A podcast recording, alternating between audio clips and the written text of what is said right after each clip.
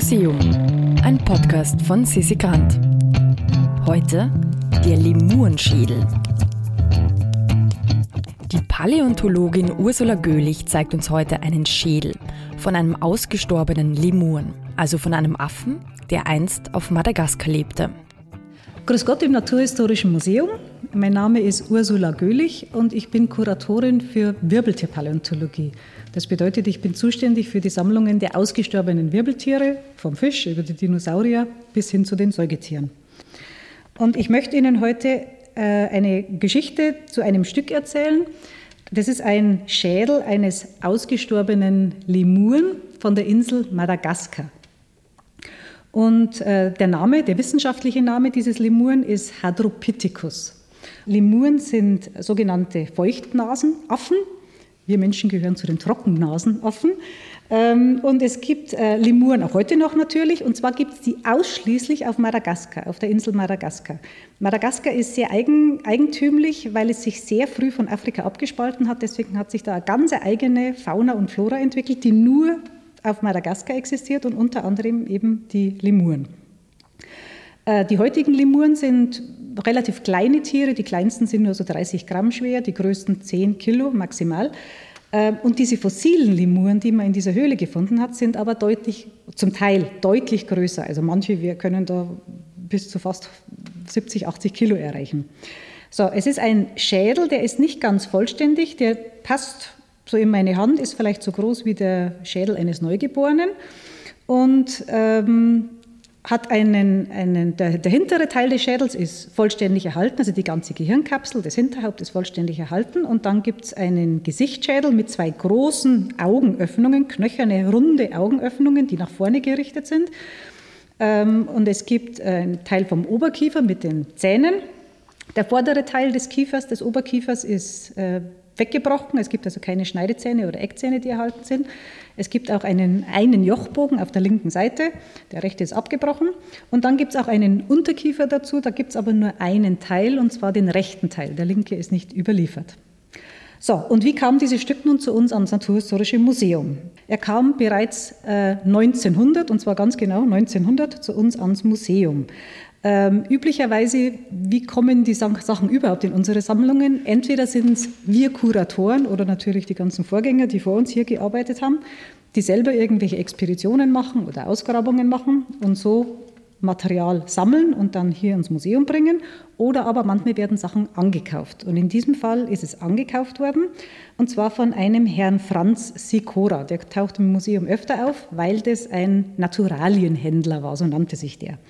Der Herr Franz Sikora war ein Österreicher, ist aufgewachsen im siebten Gemeindebezirk, Maria Hilf, und war eigentlich ein Pfeifenschneidergehilfe. Aber das war ihm wohl zu langweilig und irgendwann hat er wohl beschlossen, er will jetzt auf große Reise gehen und hat dann viele Länder besucht, war in Sardinien, in der Türkei und unter anderem war er auf Madagaskar. Und äh, er hat davon gelebt, dass er ähm, Tiere sammelt, natürlich dann tote Tiere, äh, Pflanzen sammelt. Er hat auch viel fotografiert und hat dann diese ganzen Materialien an Museen verkauft. Und viel ging ans, Naturhist ans Naturhistorische Museum. Eigentlich hat er sich ähm, mit, den, mit der lebenden Fauna und Flora beschäftigt, aber eines Tages ist er an der Südspitze von Madagaskar auf eine große Höhle gestoßen und in dieser Höhle gab es Ablagerungen und er hat gesehen, dass in diesen Ablagerungen Knochen, fossile Knochen erhalten sind. Und dann hat er da angefangen zu graben und hat relativ reichliches Knochenmaterial und Zahnmaterial gefunden und hat es unserem Museum angeboten zum Kauf, zum Kauf und unser Museum hat es gekauft. Und da dabei war dieser Schädel und natürlich noch eine Vielzahl von anderen Knochen, auch noch andere Lemuren, also nicht nur dieser hier, äh, fossile Vögel, fossile äh, Tenrex, fossile äh, Raubtiere, alles Mögliche. Im Laufe des 20. Jahrhunderts wurde immer wieder mal in dieser Höhle, die Höhle nennt sich Andra Humana, wurde immer wieder mal von Wissenschaftlern gegraben und das Material ging dann an verschiedene Institute in allen Herren Ländern. Ein Teil blieb natürlich auch in Madagaskar. Und unter anderem im Jahr 2003 hat eine amerikanische Anthropologin, eine Wissenschaftlerin, ähm, eine Grabung in dieser Höhle gemacht mit dem Ziel, nochmal Knochen von Hadropithecus zu finden, von diesem Lemuren. Und war auch erfolgreich, war da also ein paar Wochen unter, unterwegs mit Kollegen aus Madagaskar, hat da gegraben und hat dann das Material mitgenommen an ihre Universität in Amerika, in Massachusetts, Amherst. So, und dann haben die da geforscht an diesen, an diesen Knochen, die sie haben. Die wussten natürlich auch, dass bei uns das Material liegt. Äh, seit, das, seit das Material in unserem Museum, äh, in unserer Sammlung sich befindet, sind immer wieder Wissenschaftler gekommen und haben dieses Material untersucht, weil das ein sehr seltenes Tier ist. Gibt es nur auf Madagaskar. So, und dieser Hadropithecus, der wurde dann untersucht von unterschiedlichen Kollegen aus der ganzen Welt, aber viel von amerikanischen Kollegen. Und man ist draufgekommen, also der ist erstens deutlich schwerer und deutlich größer als heutige Lemuren. Der hat nämlich, wurde rück, rekonstruiert, ungefähr ein Gewicht zwischen 30 und 40 Kilogramm, also schon ein gewisses Gewicht.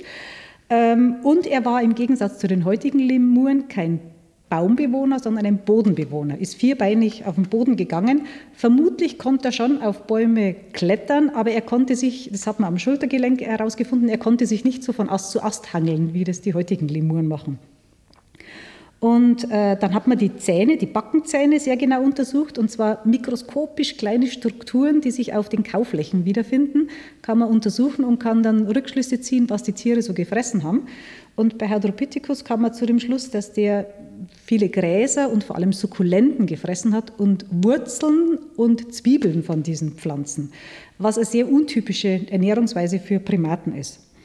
So, und dann ist Hadropithecus vor ungefähr 1500 Jahren, also vor relativ kurzer Zeit eigentlich erst, ausgestorben, wie viele andere Tiere auf Madagaskar auch in diesem Zeitraum.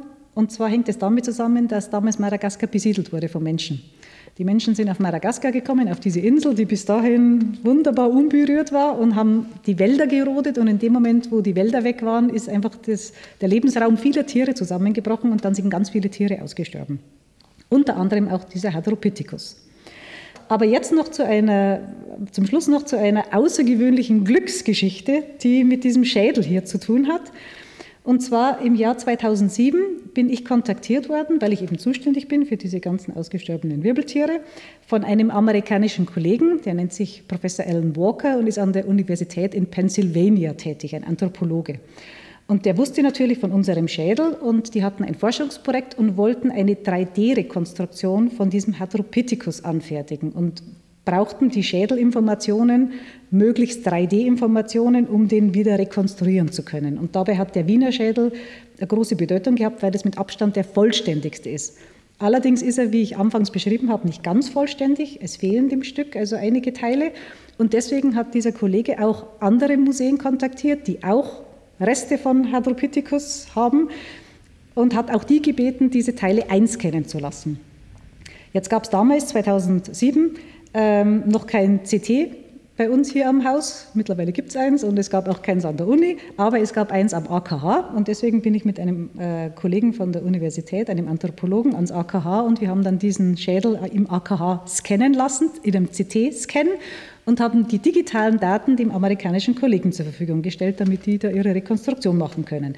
Da stand zum Beispiel die Frage im Raum, was der für Gehirnvolumen hat, ähm, und einfach eine Vorstellung, wenn man alle Teile zusammenfügt, die da an unterschiedlichen Museen liegen, äh, wie der wirklich ausgesehen hat.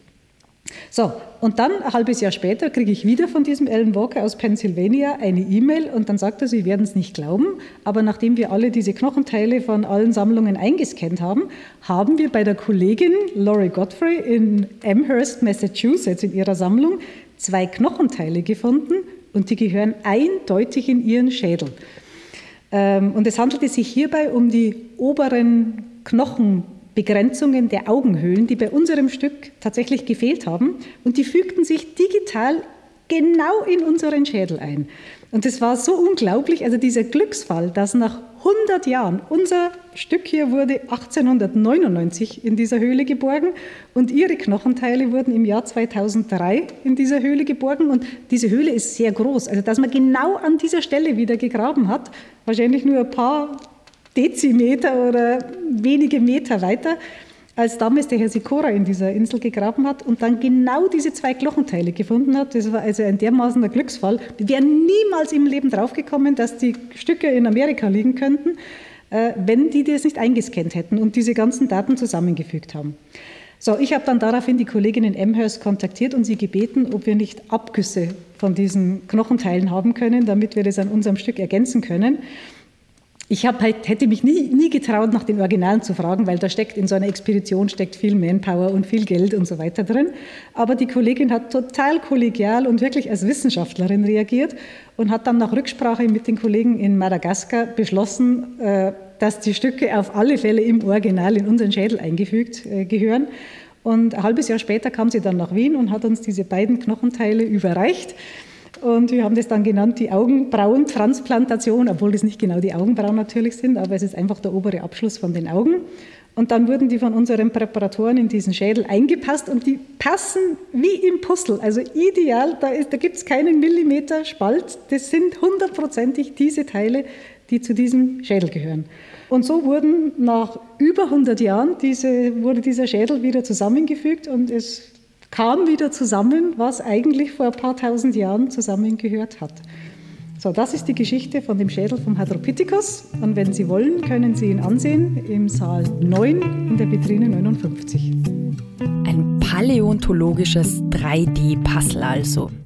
Ja, wer mehr Informationen und Überraschungen zu Kunst und Kultur erhalten möchte, kann sich jetzt auf www.immuseum.at zu unserem Newsletter anmelden. Dieser Podcast wird produziert vom Produktionsbüro Sissi Grant. Musik Petra Schrenzer. Artwork Nuschka Wolf.